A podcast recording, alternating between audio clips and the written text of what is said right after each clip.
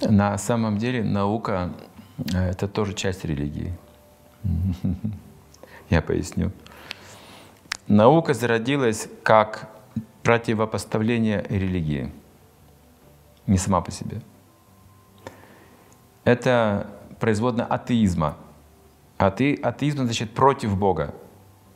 То есть она берет свое начало от Бога, но не соглашается с Ним. Так возникает эта э, наука современная, материалистичная наука. То есть она должна была доказать, что Бога нет. Атеист — это ученый как раз, вот человек. Ему нужно доказать, найти аргументы, что Бога не существует. Что человек сам себе Бог. Сам себе хозяин, и он творит себе судьбу и так далее. Вот это называется наука. И а, религия в себя включает материальное познание мира тоже. Все то, что материальная наука открыла сегодня, было известно и в Пуранах, в древних книгах Вед. Например, атомное время описывается там. Время от атомного до время вселенского описано точно. Что такое атомное время? Это скорость света, которая проходит ядро атома. Это единица атомного времени. Ядро атома, вот скорость света пронизывает его. Вот это единица атомного времени. Потому что на атомном уровне там огромные скорости. И измеряется атомным временем там можно. Как люди знали об этом? Сейчас мы не сможем это уловить никакими приборами, осознать человек не сможет, пронаблюдать не сможет те процессы ядерные, пронаблюдать не сможет сам. Не хватает скорости осмысления. Ум статичный, почти неподвижный. Люди прошлого при помощи йоги ускоряли ум, могли ускорять процессы мысли и могли входить в другое измерение времени и видеть это. Что происходит на атомном уровне. Проникать туда умом могли. Не было приборов. Прибор был человеческий ум и его ситхи способности. Это кажется невероятным. Но я слышал как бы достоверный факт, что во времена войны, опять же, в экстремальных обстоятельствах, когда человека вылетала пуля, он видел это, выстрел был в него. В это время он настолько собирался, такая алертность, такое внимание было, такая готовность, что ум его ускорялся. Он мог видеть глазами, как пуля выходит из ствола и приближается к нему вот так вот. Время как бы растягивалось вдруг. Ум ускорялся. Быстро.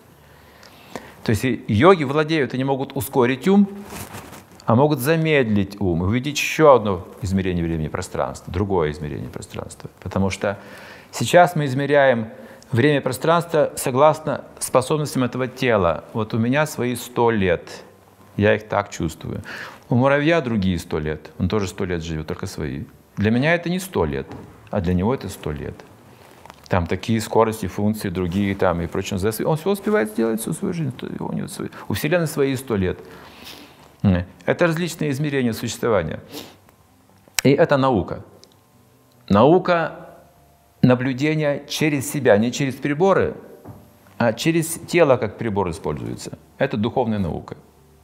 И так же, как и наблюдая материальную природу, все эти процессы, маленькие, большие, макро, микромиры, также могу наблюдать самого себя. Это называется религия, духовная наука. Кто я? Я сознание, я не тело. Вот тут начинается процесс осмысления себя, поиска себя. То есть наука и религия, в принципе, это одно и то же. Она была разделена искусственно, чтобы противопоставлять себя друг другу. Атеизм это сделал. То есть все духовные люди прошлого великие, все были учеными.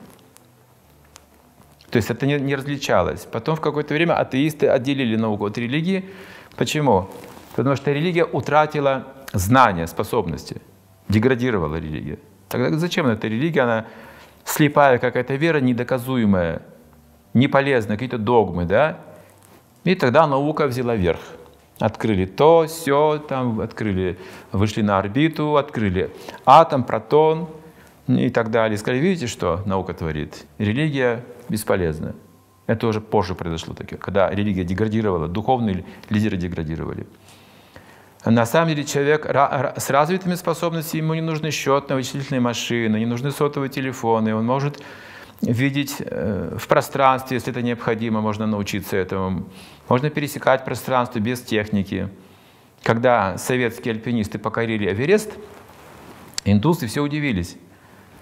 Зачем мы пошли туда в физическом теле? Это же смертельно опасно. Можно было в тонком теле туда подняться и все увидеть. Скажем, есть другие способы просто. И вот это йоги могли делать. И вот это вот в Пуранах, в Ведах все это знание описывается, которое сейчас подтверждает современная наука. А многие вещи наука еще не может подтвердить или узнать. Например, размеры Вселенной наука не может подтвердить. Не в силах, не обладает такой мощью. А Веда описывает даже размеры Вселенной. Интересно, что наука может предугадать конец. А начало не знает, что такое.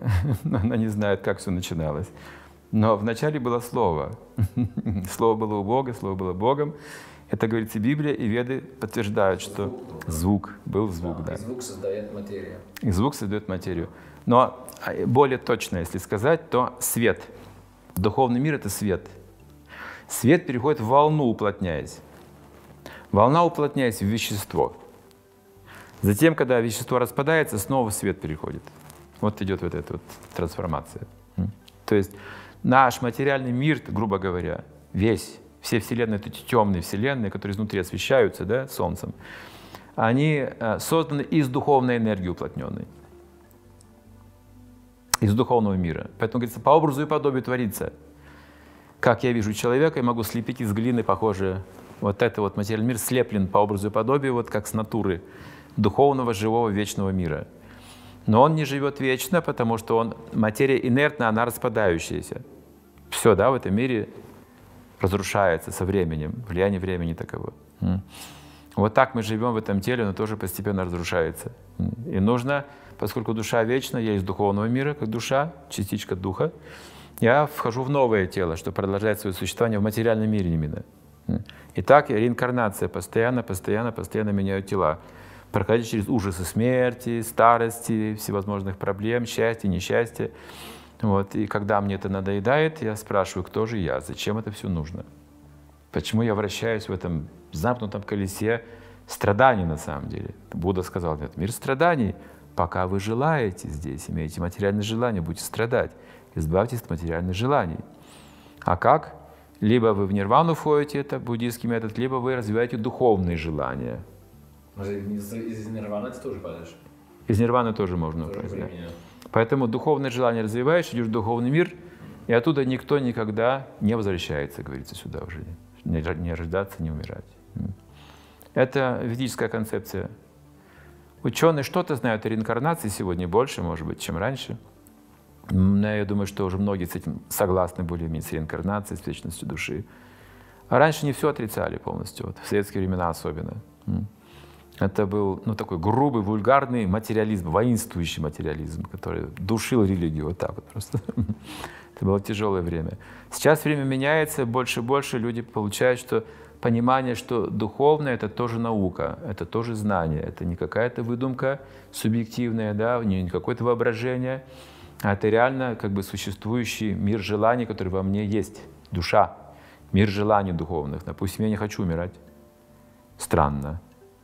Если это закон природы, почему я с ним не согласен? Я не согласен, я не хочу даже стареть. Я не хочу боли, хотя боль естественно говорится. Я не хочу боли. Я не хочу болеть. Я не хочу умирать тем более. Кто не хочет умирать? Тело, что ли? Живое существо в теле, потому что оно, ему не свойственно умирать, ему не свойственно стареть.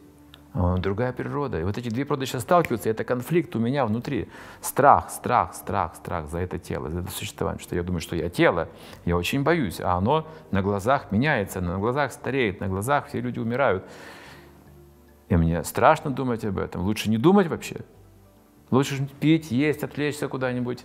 Но об этом эта проблема страшная, страшная проблема, что душа имеет другую природу, противоестественную. Для души это великое зло умереть вообще. Для души не существует ни рождения, ни смерти. Наджайта, Марията, Вакада, Чингита пишет об этом. То есть учит бесстрашию. Вспомни, кто ты. Ты вечное живое существо. Успокойся. Шанти. Научись быть умиротворенным, счастливым. Вот в этом состоянии ты сможешь понять себя, этот мир. Ты станешь, победишь смерть. Вот о чем веда. Вот великая наука, вот она наука. Если наука не может решить проблемы страданий, то что же это за наука? Если он не может проблемы старости, смерти, болезни решить, мы не победили болезни до сих пор, грипп не победили еще даже. Он умнее, оказывается, любого ученого, смотрите. Он приспосабливается, он умнее, он знает. Ученый сбился уже, говорит, Божье наказание. Что делать с этим? Опять про Бога вспоминают все.